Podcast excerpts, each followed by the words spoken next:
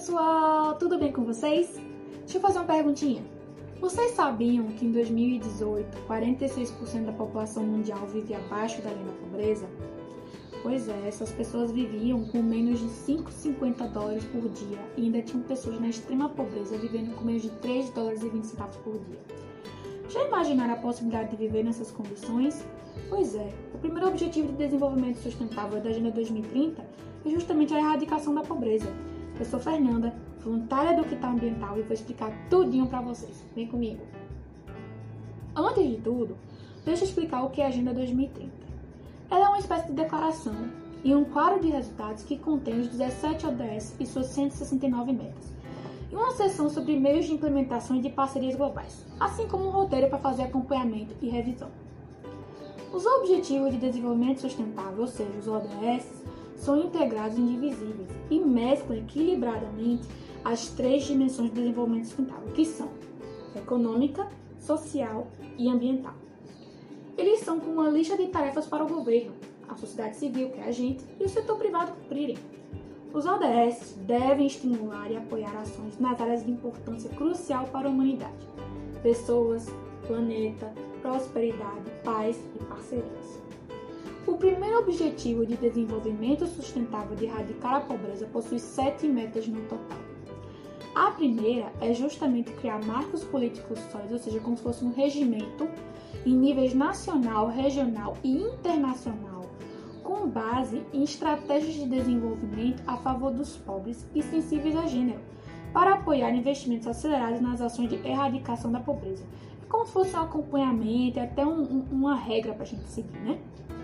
A segunda é garantir uma mobilização significativa de recursos a partir de uma variedade de fontes, inclusive por meio do reforço da cooperação para o desenvolvimento, de forma a proporcionar meios adequados e previsíveis para que os países em desenvolvimento, em particular os de menor desenvolvimento relativo, que isso fique bem claro, implementem programas e políticas para acabar com a pobreza em todas as suas dimensões. A terceira meta é até 2030 erradicar a pobreza extrema para todas as pessoas em todos os lugares, atualmente medida como pessoas vivendo com menos de, pasmem, 1 dólar e 25 centavos por dia. A quarta meta é até 2030 reduzir pelo menos a metade a proporção de homens, mulheres e crianças de todas as idades que vivem na pobreza, em todas as suas dimensões de acordo com as definições nacionais. A quinta meta é implementar em nível nacional medidas e sistemas de proteção social apropriados para todos, incluindo pisos, e até 2030 atingir a cobertura substancial dos pobres e vulneráveis.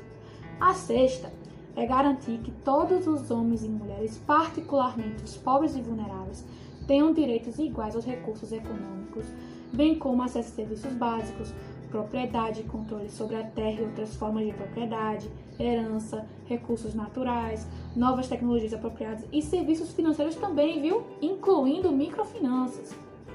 Por fim, construir a resiliência dos pobres e daqueles em situação de vulnerabilidade e reduzir a exposição e vulnerabilidade destes a eventos extremos relacionados com o clima e outros choques e desastres econômicos, sociais e ambientais. Importante citar que a pandemia é um deles, viu, pessoal?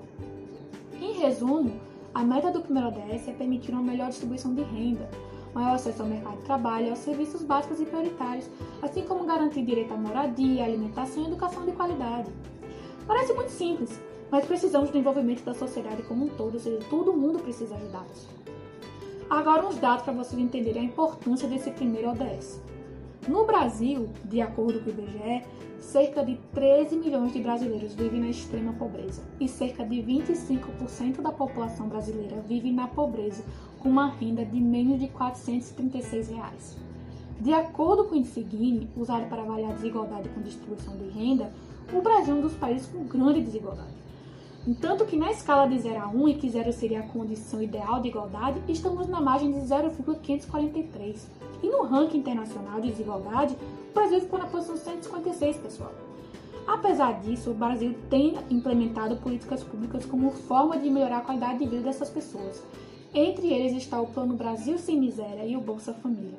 Mas isso é assunto para um outro momento, ok, pessoal? Conseguiram entender a importância do primeiro objetivo de desenvolvimento sustentável?